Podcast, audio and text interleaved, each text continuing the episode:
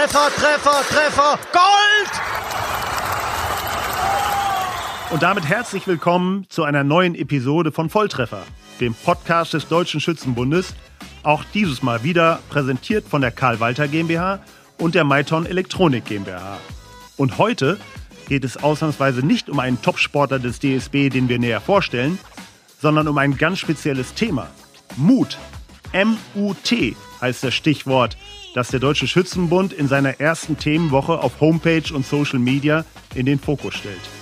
Und mutig ist, dass Barbara Georgi, von allen nur Bärbel genannt, ihres Zeichens Bundestrainerin Pistole, sich als Gesprächspartnerin zur Verfügung stellt.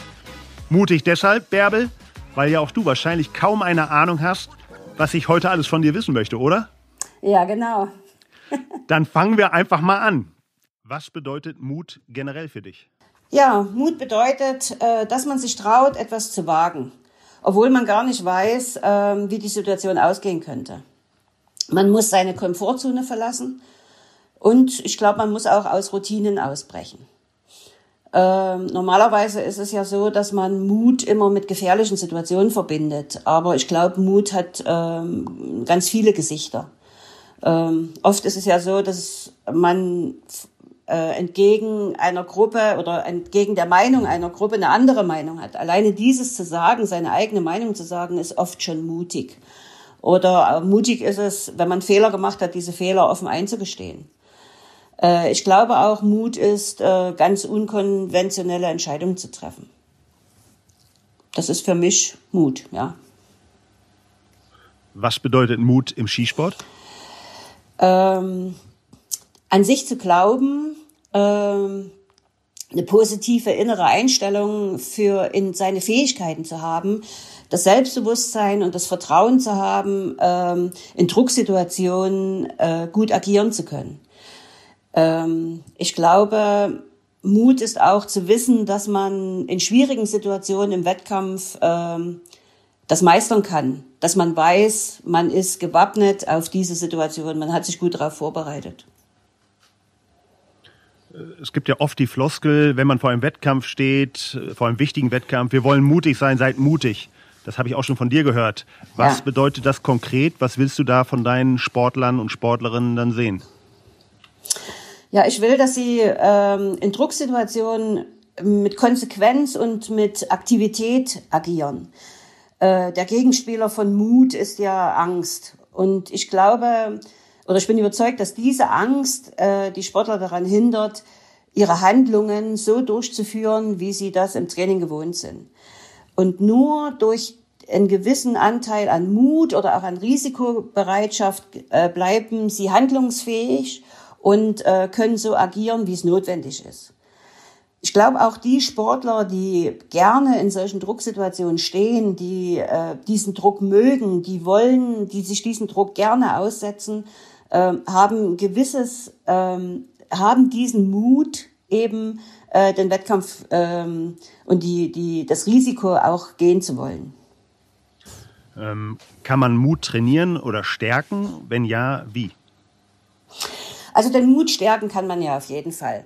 Wir Trainer, die Psychologen und auch natürlich das Umfeld ähm, versuchen vor den Wettkämpfen immer wieder dem Sportler zu sagen, ähm, dass äh, sie in ihre Fähigkeiten vertrauen sollen. Wir versuchen ihnen natürlich das Selbstvertrauen zu geben, das positive Denken zu geben, das Vertrauen in ihre eigenen Fähigkeiten und das Vertrauen, dass sie die Strategien, die sie erlernt haben, in jeglicher Situation anwenden und abrufen können. Äh, Mut trainieren kann man sicherlich auch, ähm, indem man immer wieder schwierige Situationen durchlaufen lässt und sie äh, bestätigt, dass sie das können, dass sie die Situation bewältigen können. Äh, aber ich glaube auch, dass diejenigen, die sowieso schon sehr viel Selbstvertrauen haben, die äh, positiv denken, dass die es viel, viel einfacher haben, in äh, mutiger zu agieren und ähm, Risiko zu gehen, als jemand, der schon ein bisschen zaghafter und zurückhaltender ist. Du hast deine Sportler schon angesprochen. Du hast ein sehr heterogenes Team. Auf der einen Seite Weltklasse-Athleten wie Christian Reitz oder Monika Karsch auf der anderen Seite junge Schützen wie Andrea Heckner oder Jonathan Mader, die noch hoffentlich viele Höhepunkte vor sich haben. Sind die besten Schützen auch gleichzeitig immer die mutigsten Schützen? Also ich glaube, sie sind insofern mutig, weil sie an sich glauben, weil sie äh, es genießen, diese Wettkämpfe zu schießen. Ähm, die gehen gar nicht mit Angst in den Wettkampf, sondern die gehen mit Freude in den Wettkampf. Die wollen äh, ihr Potenzial ausreizen. Ich glaube auch, die sind heiß danach, ähm, Situationen bewältigen zu müssen. Und das macht denen Spaß. Äh, und dadurch sind sie auch mutig und dadurch sind sie einfach auch die Besten. Ähm, alleine das Selbstvertrauen in ihre eigenen Fähigkeiten und zu wissen, ich kann jegliche ähm, Situation äh, bewältigen, ist schon äh, ein großer Vorteil und natürlich dadurch auch ähm, einfacher ähm, an, die, an den Druck zu bewältigen und an die Situation heranzugehen. Das heißt, all das, was du jetzt gesagt hast, das zeichnet Leute, Sportler wie Reiz und Karsch aus oder haben die darüber hinaus noch spezielle Fähigkeiten bezüglich Mut? Ja, das zeichnet sie natürlich aus, aber sie haben auch Fähigkeiten, ähm, noch ein paar Fähigkeiten mehr, logischerweise. Äh, ich glaube, Christian und Moni und äh, auch Doreen, äh, die denken gar nicht an den Misserfolg. Die gehen nicht mit Angst in den Wettkampf. Die müssen nicht Angstbewältigung, also oder die gehen, die wissen, wenn ich ähm, Angst bekomme, äh, habe ich Strategien, diese wieder ähm, zu bewältigen im Wettkampf. Die freuen sich auf das Ziel, die haben, also die freuen sich, das Ziel zu erreichen. Die denken eher so positiv, dass sie sagen, äh, wie Moni das gesagt hat, ich will Europameisterin werden, beziehungsweise ich will meine, meinen Titel von vor zwei Jahren äh, erfolgreich verteidigen. Ähm, ich glaube, sie hat immer wieder das fokussiert, ich kann das schaffen, ich werde das schaffen und das ist mein Ziel und ich will dieses Ziel erreichen. Und ähm, alleine diese positive Visualisierung, dieses Glauben an sich und das Glauben an die Fähigkeiten ist das, was diese guten Sportler einfach auszeichnet. Beruht das auf Erfahrungswerte oder anders gefragt, müssen solche Sportler auch Misserfolge gehabt haben in ihrer Karriere? Also Erfahrungswerte sind schon mal sehr wichtig. Und äh, ich glaube auch aus den Misserfolgen äh, kann man nur lernen. Und ich kenne keinen von den guten Sportlern, die nicht schon Misserfolge hatten.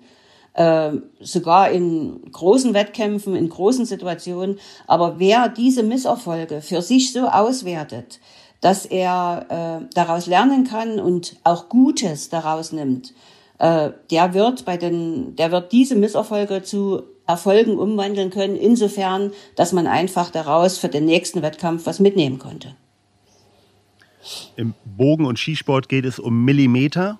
Dementsprechend schmal ist der Grad auch zwischen Mut und Übermut, oder? Ja, ähm, schon, aber Übermut, ich glaube, ja, das ist ja leichtfertig ein Risiko eingehen, ich würde mal sagen, eher im Schießsport glaube ich weniger. Ähm, es gibt sicherlich Sportler, die in bestimmten Wettkampfsituationen, ich sage jetzt mal, viel zu schnell geschossen haben. Oder ob das jetzt bei Schnellfeuer ist, den Anschuss vielleicht zu schnell und die Serie zu schnell geschossen haben. Aber ob das immer aus Übermut heraus ist oder vielleicht aus, ähm, aus einer Handlungs, gerade aus einer Handlungsunfähigkeit, äh, das kann man gar nicht so groß sagen. Also ich, ich glaube, Übermut bei uns im Schießen ist eher selten. Ist die Höhe des Mutes auch der Situation geschuldet? Sprich, ich habe vorher fünf, sechs, sieben, acht Zehner-Wertungen geschossen, fühle mich sehr gut und gehe dann eben auch beim nächsten Schuss äh, Risiko und Mut will ich rein. Oder auf der anderen Seite, der letzte Schuss war eine Acht und handle dementsprechend anders bei meinem nächsten Schuss. Also wenn man, man muss ja nicht immer mutig sein, um seinen Bewegungsablauf ähm, ab, äh, abschließen zu können, beziehungsweise den gelernten Bewegungsablauf durchführen zu können.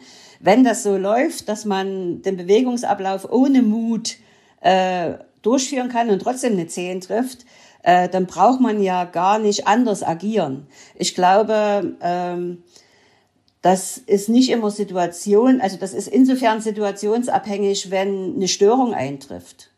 Dann muss ich was ändern, dann muss ich mutig sein, dann muss ich ein Risiko eingehen. Aber wenn keine Störung eintritt, wenn ich meinen Bewegungsablauf wie immer durchführen kann, dann brauche ich auch kein Risiko eingehen. Wichtig ist, dass man nicht zaghafter wird. Wichtig ist, dass man nicht versucht, äh, Fehler zu vermeiden. Also das ist, glaube ich, das äh, Schlechtere. Ähm, und äh, als wenn man seinen ganz normalen Bewegungs, also seine ganz normale Bewegung und Handlungen durchführt. Kommen wir ganz kurz noch zu dir. Hast du persönlich schon einmal Mut bewiesen? War zum Beispiel die Berufung zur Cheftrainerin Pistole nach 25 Jahren Nachwuchsbundestrainerin ein solcher mutiger Schritt für dich?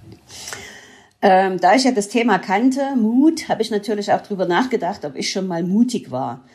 Ähm, wenn mich das jemand auf der Straße gefragt hätte, ohne dass, ohne dass ich vorher drüber, dran, drüber nachgedacht hätte, hätte ich lange überlegen müssen und gesagt, ja, wahrscheinlich nicht.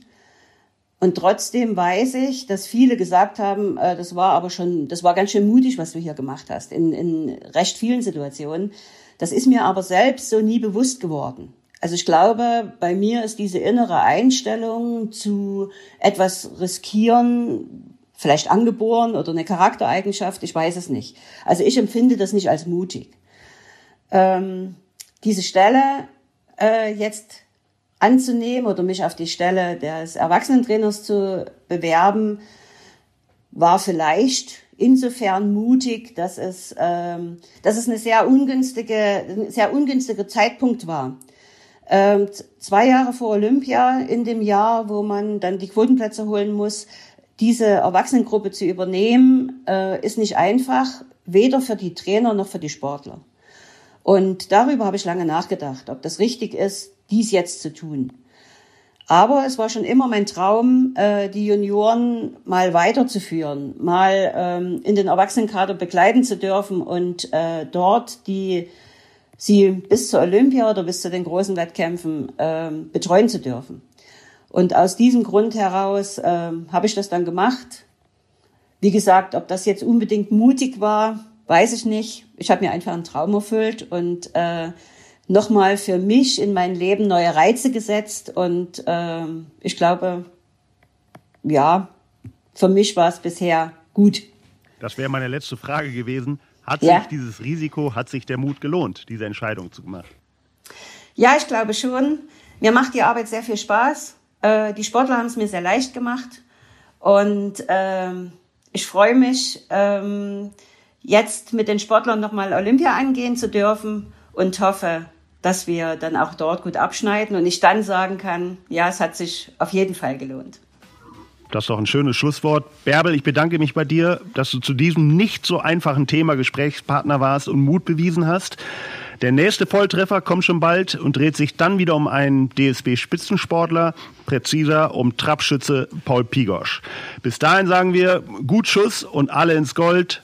Tschüss. Tschüss.